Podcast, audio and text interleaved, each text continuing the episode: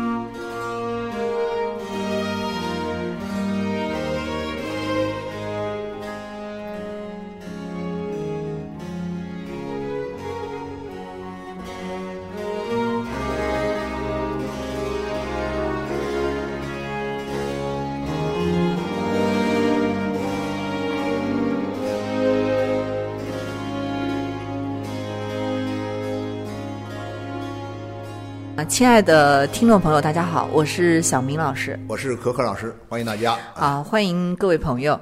啊，可可老师，这个开年之后啊，咱们也要迎来一个比较重要的盛大的活动啊哦。，咱们也搞盛大活动，不是线上的东西呢，咱们也跟线下的一些具体的生活场景呢，啊结合起来。对啊，那么这样的话呢，可能也是我们今年的一个新的尝试吧。以后也会不断的做一些线下的一些活动，对啊，这相当于是我们线上的一些话题的延展。延展啊。对，一展。那么这一次呢，我们想要做的这个活动，其实是跟我们长久以来，我跟柯老师一直就是非常想要做的阅读相关的。啊，对对对可能喜欢我们节目的朋友也注意到，我们其实是非常倡议一种阅读的这种生活方式。聊阅读啊，聊书啊，对以及跟我们生活的多种多样的方方面面的一些关联，对我们一些结合啊，嗯比较这个。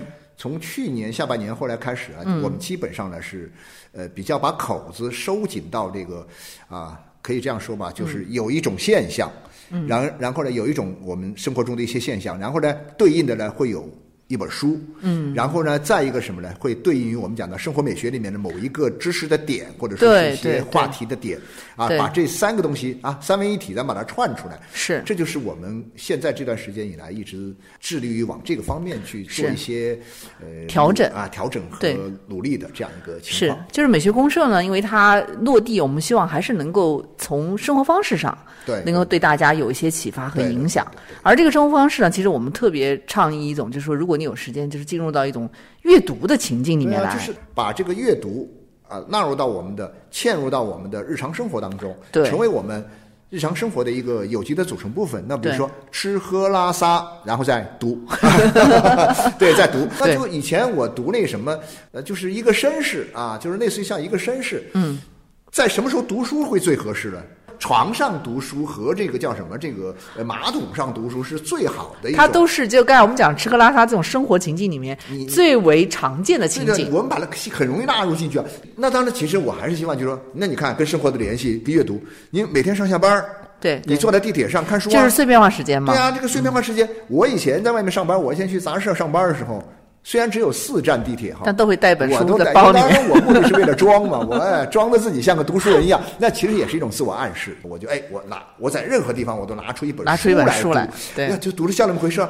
那然后现在其实我们在中国的地铁里面，当然相对看的比较少，但是我在上海的，嗯啊，咱们这个南方的这个上海的这个大都会，还有在成都，嗯啊，这个也是很很 OK 的城市里面，嗯，我在广州相对少一点。这两个城市坐地铁的时候啊，你看到有人看有人在里面看书，呃排队。前些年那个做核酸那时候，你不知道你有没有哦哎呀，做核酸的简直崩溃，因为做核酸那会儿呢，你知道吗？你打开手机一看，全是糟心的事儿，你知道吗？嗯那这就，但是我要排队做核酸，我得排一两个小时，我最长排过将近两个小时的队。嗯对对对啊，做核酸，那你那怎么办？我就带本书去看。通过我读书书，我就进入到一个啊书给我营造的一个世界。对对对我生活中那些东西，我就可以让它稍微的屏蔽一下。这个其实是有一个对比的，就好比说一一个地铁，你坐一地铁的车厢里面全部在看手机，但是你捧着一本书在看，这个心理暗示很强的。觉得自己很 OK 吗？对呀，我觉得觉得自己很 OK。觉得你非常鹤立鸡群。没有没有，开玩笑，开玩笑。那柯老师，其实我们今天呢，除了讲这个阅读以外，因为其实我们节目讲了好多次跟阅读相关，对落地到底怎么个落法呢？对。但我们其实这个阅读是想讲南方阅读。呃南方阅读，对，因为我们身处在南方的这个前沿嘛，对对对对南方阅读。然后这一次刚好呢，就是我们也跟幺二零零书店合作，对，组织了这样一场活动啊，我们就先把这个活动的名称抛给大家。我知道啊，我给你背出来啊，叫南方记忆之场点儿阅读啊，然后是二零二三年度年度。十大好书啊，年度好书没有十大哈，年度是，但是是十本啊，但是对年度好书，我们要做个发布会，我们要做一个评选，我们已经做了一个评选了，嗯。然后我们再过几天我们就马上就要发布了。对，三月三号。啊，现场就要揭晓啊，然后请评委啊，请做获奖作者来啊给他们颁奖啊等等啊，对对对对就是搞一个，就是像我们说，你，不能光在这个线上说嘛，然后我们还得到线下去做点实事，是。啊，我们倡导我们。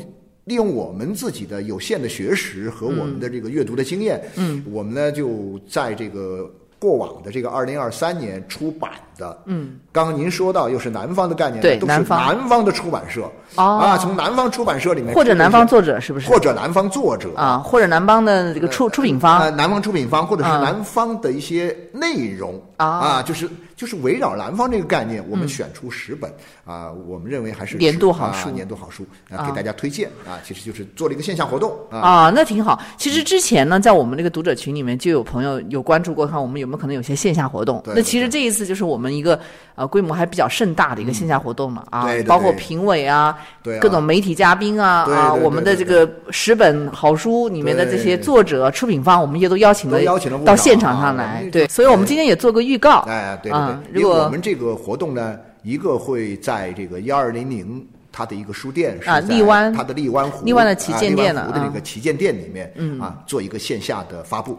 荔枝播客上我们会做音频的直播，对。啊那然后呢还会有呃视频的直播，那我就会在我 B 站的可可周老师这个呃账号下面，我们会做一个直播，对。啊，那所以这样的话呢，就是有多种渠道让大家可以能够参与到这样的一个咱们的一个盛典上来。啊，参与啊，然后今天我们主要这一期节目呢，是想跟朋友们一起正好来聊一聊南方阅读这个概念。对对对对对，就为什么我们要在阅读的前面加一个定南方哈、对加一个南方。就是很地域的概念。对，而且我们这次的 slogan 是比南方更更难。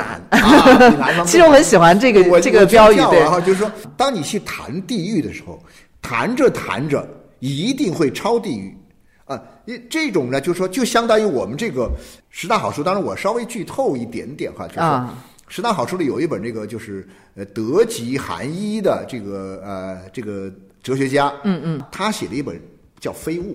哦，《非物》这本书啊，《非物》这本书给我们一种感觉叫什么？叫，哎，有物质，然后呢，你你钻到物质里去了之后呢，必然的，嗯，就会进入到一个非物的状态。啊就很有意思，我就那同样的，我们去琢磨这个叫什么？琢磨地域，啊、琢磨南方的时候，你琢磨南方，往下琢磨琢磨琢磨，一定会琢磨的比南方更远。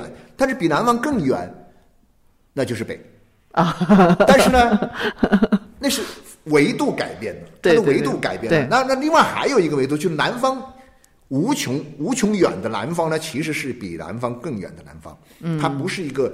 朝北的这个相反的方向，它是一个比南方更远的南方。对这个这个这个其实有一个专业的词叫做超地域性。啊，超地域性，对，对 对就相当于说我们在讲南方阅读，在强调这个地域性南方的时候，嗯实际上真正的南方的解读，它一定是要超地域性的必。须超地域。对，因为它只有超地域性了，它才能有鲜明的、更多的个性化的东西、意志性的东西，这样才能够界定好南方是什么。对，那我们这个南方是不是大南方的概念？大南方有几个南呢？啊呃，东南，嗯。啊，东南就是包括了传统的江南在内的，上海啊。啊，就是长江，对，长江长江这个三角洲啊，长江这个三角洲的，比如说江苏啊，就是浙江啊、上海啊啊这些地方，一定程度上还包括了像安徽这种地方，嗯，还有福建啊这片啊。福建的一部分。嗯，在顺着海岸线下来，就是它还有岭南，岭南包括福建，还有广西，包括福建的闽南的部分，然后呢，一直到潮汕这边，一直到广府这边，到广东，然后一直到什么呢？到海南，海南，嗯，也是对，海南也是岭南一部分。海南从地理上讲，它是比南方更更难的对它是比南方更它但我们包容包容进来，然后再一个就是什么到广西啊，广西就这这这一片地方。对。然后这个就是五岭之南嘛，啊，岭南、然后再往上面走就是中南。中南，那主要是什么呢？就是两湖，啊，对啊湖南湖湖南湖啊北两湖，对，那还包括西南吗？当然包括西南。西南啊，西南、嗯包括西南那个疆域就大了，因为我们通常的概念里面，西藏也算西南，是不是？对不对？但我们现在讲的西南，应该主要还应该是云贵川，云贵川还有主要是贵州和呃四四四川和还有贵州这个渝啊。哦呃 对对重庆这就是我们讲的一个大南方的一个地理概念。明白？啊东南、西南、中南和岭南。岭南，对对对，所以我们这个南方阅读，其实它本身地域上来讲啊，是很宽泛的。很宽泛。那很多人其实就问过这个问题，就说：“哎，这个阅读这件事情跟地域有什么关系有什么关系呢？”对对对，所以我也很想问您，柯老师。我也我也不是很清楚，咱们来聊一聊，探讨一对，下。我们来梳理一下哈我认。为是什么呢？我认为嗯阅读在某种意义上，它可以成为一种什么呢？超地域的方式，因为有了阅读，我们就可以超。就它基于这个地域，嗯，但是呢，又最终透过地域去超，嗯，超到什么程度呢？就超到比南方更难的这样一个程度上去，啊那就是这种非地域性的、超地域性的因素。呃，你看上去是跟地域有关，但是你会发现很多杂糅的地方。比如我举个例子来说啊，这两年比如说写那个在北京送送送送快递的送快递的、那个、胡安耶啊。人家是什么呢？他虽然在北京那个，但是他在广东待过，嗯，好像呢，现在又在这个、呃、又在成都，他对他事实上呢，他是在南方，嗯，但是他又在北方漂过，做过北漂，嗯然后呢又在北北方工作，然后又送快递，然后写了一本这个书。所以在这样一本书里面，你说他是南方还是北方？嗯它的啊其实肯定它的杂杂糅性很强，它就杂糅性对对杂糅性对，但柯老师，我觉得这个问题是这么理解：就首先啊我们还是要定位一个地域，嗯大概的地域。那原因是什么呢？因为是要从这个地域里面去获取某些特质。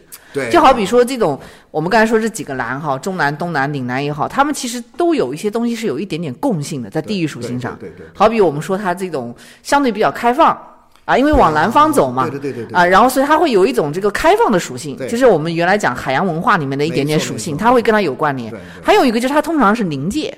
嗯，临界的属性就代表它是一般是一种边缘的东西嘛对，它已经到达了一些边界的地方，所以它就会不是像传统那种中原啊，对，啊不会是那种好像某一种文化特别强势，然后一统的那种感觉，它会多种文化没错没错，会冲击。你。比如说像那个西南，它虽然不在这个海洋，但是它少数民族多啊，对啊，对，它也很杂糅，然后它本身又靠近这个这个叫什么？这个边陲是吧？南亚，呃南亚次大陆这个嗯。这样一个地理环境，比如说啊东南亚嘛，我们讲的东对南亚，对对对对啊，这样一个呃临界的边界的这样一个地方，然后包括像广西都是临临界边界，对。然后呢，呃，我就会想起以前我们好像似乎也提到过这样一个概念，这样一种。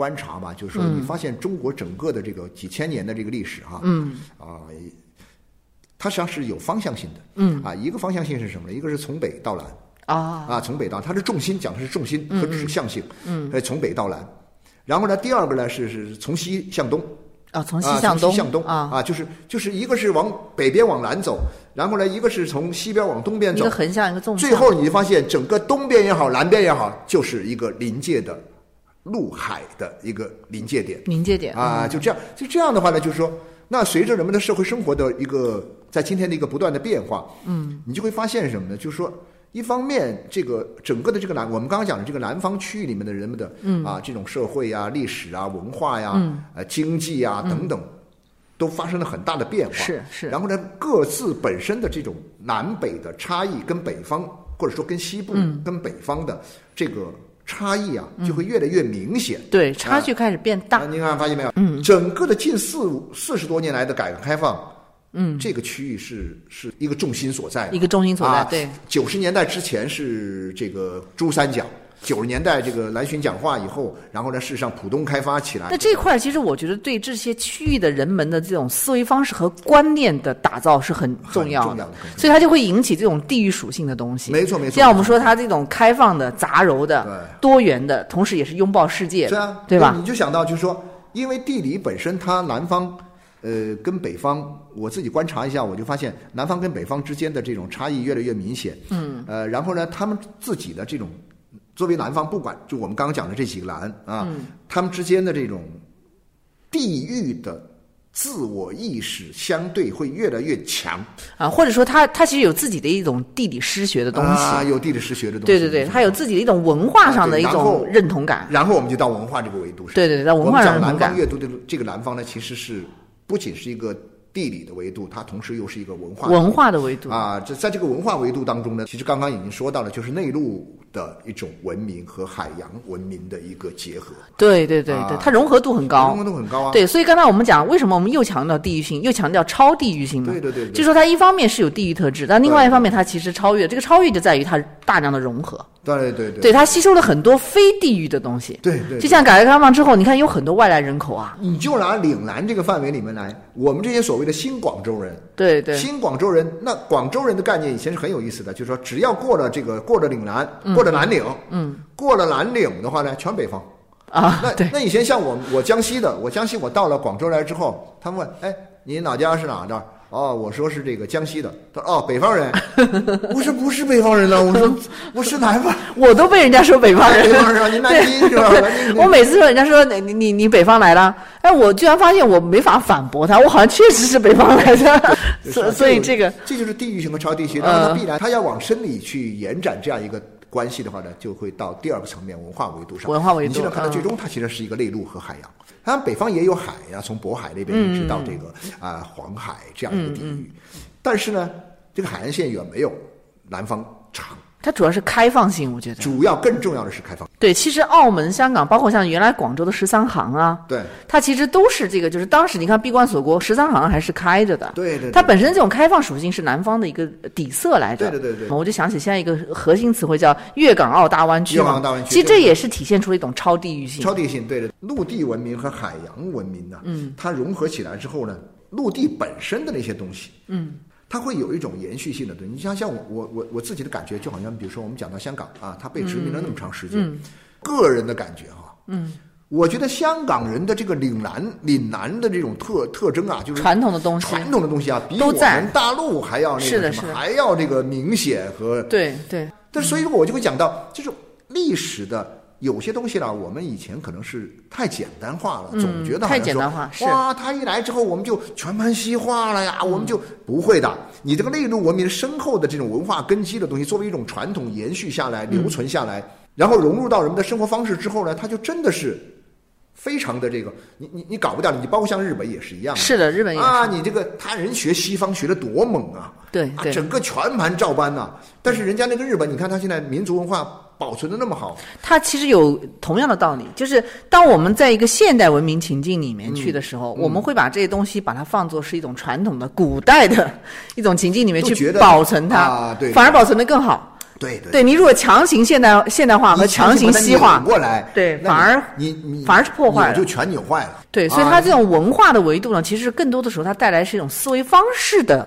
一种认知。没错没错它倒不是说一定要在怎么样去改造的问题上，是是是是它其实是一种认识上的对啊，所以说你会发现这个地方南方相对来讲哈，我个人的感觉，嗯，也跟很多其他地方的朋友交流过，就是说，觉得其实对传统相对来讲是嗯更注重的。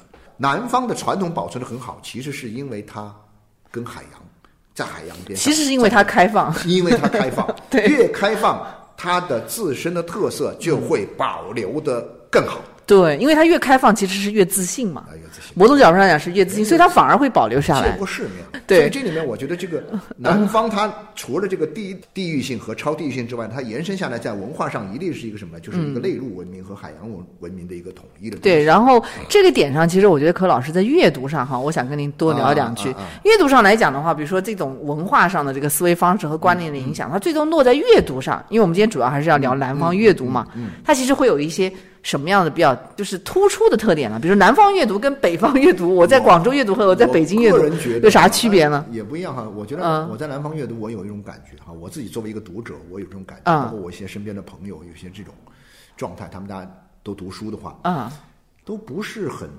去追太热的热点啊，就比如说这个畅销书，他们并不并不是很也有很 care 是吧？畅销书，但是你总觉得哎。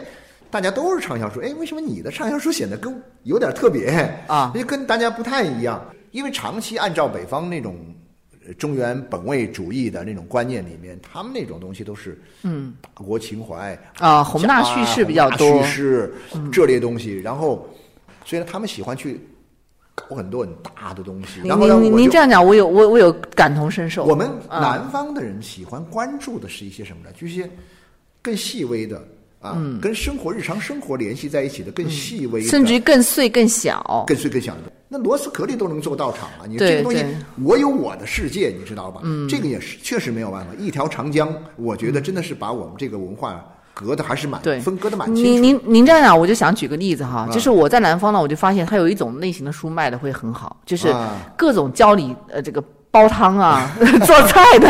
对对对，您只要到书店里去，哎，你会发现这种书它卖的很好哎。对啊，对啊，对啊，就是各种什么广东人会煲靓汤嘛。对啊，但是你而且你这样一想的话呢，就是这种广东人啊，你别的书不说，但是他对于一些比如说吃的是吧饮食文化的书，他特别感兴趣啊。啊当然其他地儿也感兴趣，但是你会发现，他不是那种那么强追热点，那就。我前不久我去这个成都那边，我感觉特好玩。嗯呃，我感觉就是说，我去那个那个白夜那个那个那个酒吧嘛，啊白夜白夜那个啊很有名嗯啊他在原来那个玉林那个玉林小区那边还有一个空间，然后没事我就转那是。最早的酒吧最一了啊嗯是对。然后哇，走进去就是一个庭院里面，哇，那个墙上挂着很多的那个牌子，牌子上是写着什么？全是诗歌。啊啊，都是一些著名的一些诗人的一些诗句，叭叭叭叭叭列一排。嗯，那旁边就是居民楼，嗯啊，有些老头老太太在那遛弯儿。嗯，那种感觉你会觉得，哎呀天哪！诗歌以这样一种平和的方式在生活中融入生活和这个大家的这种柴米油盐的东西啊，完全互不干扰，啊然后呢相得益彰，然后呢相安无事。我觉得这种状态是是真的是特别的好。就然后呢，你说这个有多么伟大的诗人怎么样，或者是多么热闹的这个话题啊、热点啊什么的，那其实呃，成都人民也不是特别喜欢去追这类东西。所以我觉得他们的这种阅读跟生活方式的一种关联，是在于它更个体化。对对对，就更关心我自己想要了解的东西没。错是是就至于说他从他人的眼光来看，或者说从更大的家国的角度来看，这个可能相对来说，相对会弱一点，弱一点对，对关注度会弱一点。他会觉得，哎，这种老百姓可能日常情境里面的东西，我自己个体的东西更重要。那那因为是内陆和海洋，嗯，它在这个临界点上。我以前看这个，就是中国有一些这个学者啊，写历史的一些学者哈、就是因为广东这边有一个华兰学派。哦，华兰学派，啊华对兰学派是研究什么呢？研究这个中国社会经济史啊，嗯社会经济史的华兰学派。包括像前前些年那个叫什么那个遇见呃遇见黄东啊，啊就是那个以前在中大，后来去了香港的香港大的这个就是、呃陈陈美宝啊啊啊程美宝教授就讲什么呢？就是讲岭南。他说其实你看上去岭南人特好玩，就说我不关心你中原这些宏大叙事的东西，嗯我退回到我自己的这个啊这个一亩三分地里，对对对对对，表面上看我是什么呢？我是有点儿啊避让，啊，对对对对对。对。但是呢，我到了这时候，因为有海洋啊，刮我抬头一看，也无边的大海，嗯天高海阔。对对对，所以你以这儿为中心之后呢，然后你连接的是一个更大的世界。更广阔的世界。啊，所以这个世界一直到哪呢？他们叫一直到美洲，嗯，到欧洲，嗯。他他这里的人呢，表面上看起来啊，好像根本就没有什么大的这种宏图伟志。对你，你随便碰到一个南方人，你聊你你跟他聊菜，哇，那津津有味；你要跟他聊政治的，真是聊不来。不聊政治，我完全聊不了。但是北方人不一样啊。北方人喜欢跟你聊，北方人很喜欢聊这种聊那种宏大。宏大的东西宏大的东，西。对，南方人生活层面上，所以说我觉得我们在讲南方阅读的时候，第三个维度也很重要，就是所谓的生活的生活。啊。对。生活维度里面呢，就会有一个就是说日常生活，嗯，和一种精神趣味的一个统一，对他阅读场景呢，其实它是更日常化。很日常化的，对，更日常化。的这种日常化包括就是说，你可能是在生活的很多细节里面啊、碎片里面，或者在某些休闲的场景里面啊，你想读就读，想看就看而且。说实在的，整个的你发现没有，就是说整个从西南到华南，嗯再到那个华东啊，就是东东南。东南，东南这样一个，再加上中间这个中南，嗯，这些地方呢，你就会发现有一个很有趣的现象，就是说这些地方的人呢，他们在生活方式上，嗯，其实已经很，呃，就是发展到了就是财富。财富、啊就是整体财富，我们讲的达到了一定的程度以后，它比较他们开始休闲，过自己的小日子，过得很休闲自对，在比，较休闲。本来这几个地方，他的感觉的生活就相对休闲相。对就相对比较有钱的地方。然后我 我曾经发现，就是说，呃，中国这些啊城市的发展当中的这个城市 GDP，嗯，GDP 超万亿的城市，嗯，GDP 超万亿的城市一大半儿是在我们刚刚讲的这些南方。对南方，南方经济一直都比较好，所以这就带来了它在阅读上的另外的一个气质，啊。就或者我们可以说它是一种调性吧。啊啊。就其实说它比较都市感，都市感嘛。对，因为它这种城市发展呢，相对就是比较呃经济比较好，人们生活比较安逸，比较休闲，所以它就开始打造都市文化。对对对对相对我觉得南方城市总体来讲，它的都市文化的鲜明感比北方要强。没错没错。北方你能够拿出来的这种鲜明的文化的这种城市文化特色的，你数过来可能我觉得几个北京不能说啊，因为它首都嘛，那是另外一回啊，事。北京是另外外一回事，对。回事。但是你北方能数出来的不多，但南方的简直就是如数家珍的，啊，对对，这些城市对太多了每一个都市都有自己的这种，拿得出手的东西。你比如说这个中南的这个长沙、武汉，对长沙武汉都还是很鲜明的东南的这个叫什么？从从这个南京、苏州、上海，一直到这个叫杭州。杭州、无锡，对。到宁波，嗯，然后再往下就是福建的，那福建也呃拿了福建的这个厦门、泉州，对像泉州都火的。特别不错呀。啊。然后到广州就不用说了，广州、深圳这些地方啊，然后还有旁边那些有滋有味的潮汕那个地方，哇，对。哎呀这个对呀。人家我我我以前在潮汕工作的时候特好玩，我说你们潮汕人怎么不爱读书啊？他说我们干嘛要读书啊？我们书都读完了，都读过了，嗯，读孔夫子的那些圣贤书早就读过了。其实潮州人的这个读书是有传统的，从韩愈开始啊 办学，他们是一直有传统的。对他们本身教育也是蛮。是是是，所以说他们海滨邹鲁嘛，就是啊这样一个概念。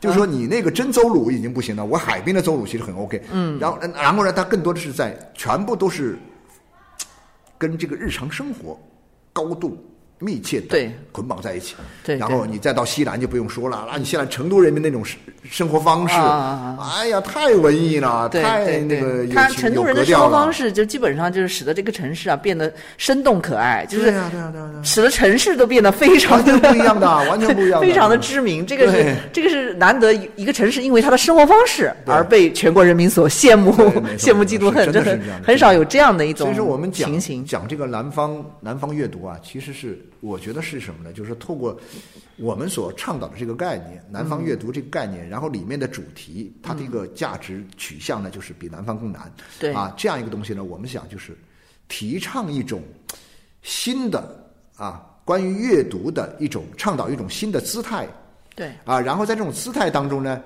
去重新构建我们啊未来的未来的文化生活，对，啊未来的文化生活。对，我觉得这个还是很重要的。对，因为我们总得要在冗长的这种日常情境里面，要去找一点有乐趣的东西。是是是阅读其实是非常好的一个点。以前人们也有这种想法、啊，不断的追求精神享受，享受啊这个看书看呃很文艺啊，看电影、听音乐啊追求艺术、看展等等。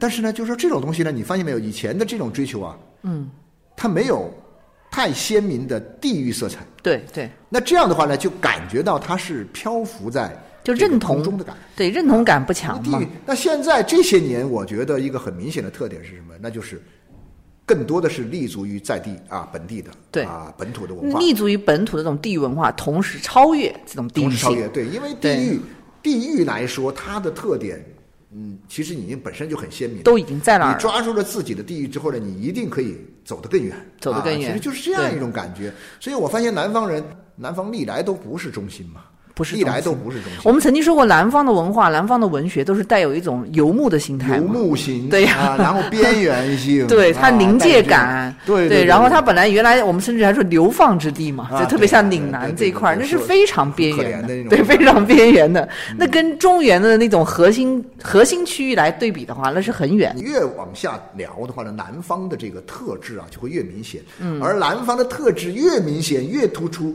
那就发现南方这个特质最终它一定会导向超出南方的那种有限的地域的划分，我们去到一个更大的空间，嗯，去到一个更大的呃框架里面去，嗯，然后所以说我们就讲，南方阅读的核心就是比南方更难对，啊，比南方更难。对，所以今天我们也是把这个话题呢，就是引申开来，跟朋友们一起分享交流一下。对对对对啊，那时间关系呢，就是还请朋友们就是多多关注我们这个线下活动啊线下活动啊对啊，我们这一次呢，其实是前所未有的福利，我们会把我们选出来的十本好书里面挑选五本啊，挑选五本。对，这五本具体是哪五本呢？我们现在还还有点小呃 悬念对悬，念。因为我们就要在发布会现场要宣布这十本书。会抽一部分奖，嗯。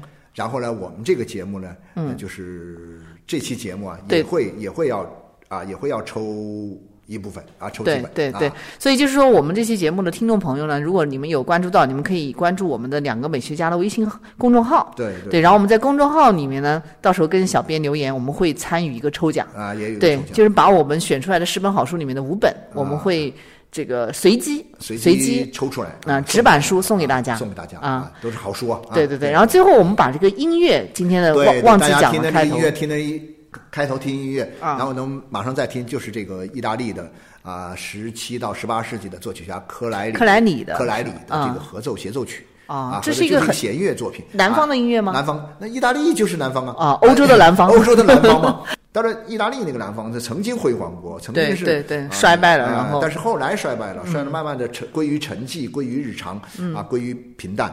啊，但是人家家底儿厚啊，嗯啊，人家这个，所以它的传统的东西仍然是在里面对，仍然是在欧洲是一个标杆。但是中心到了阿尔卑斯山以北，嗯所以呢，他们就相当于我就感觉到，就相当于我们后来我们的这个中国的这个情况。聊了这么多，啊听听这个音乐，最后我们再听一段这个就是这个克莱里的合奏协奏曲啊。对，我们到时候把这个全套的这个他这种合作合奏协奏曲的这个全套录音给大家、呃送给大家。好，嗯那谢谢大家天就到这儿啊，谢谢大家啊。嗯《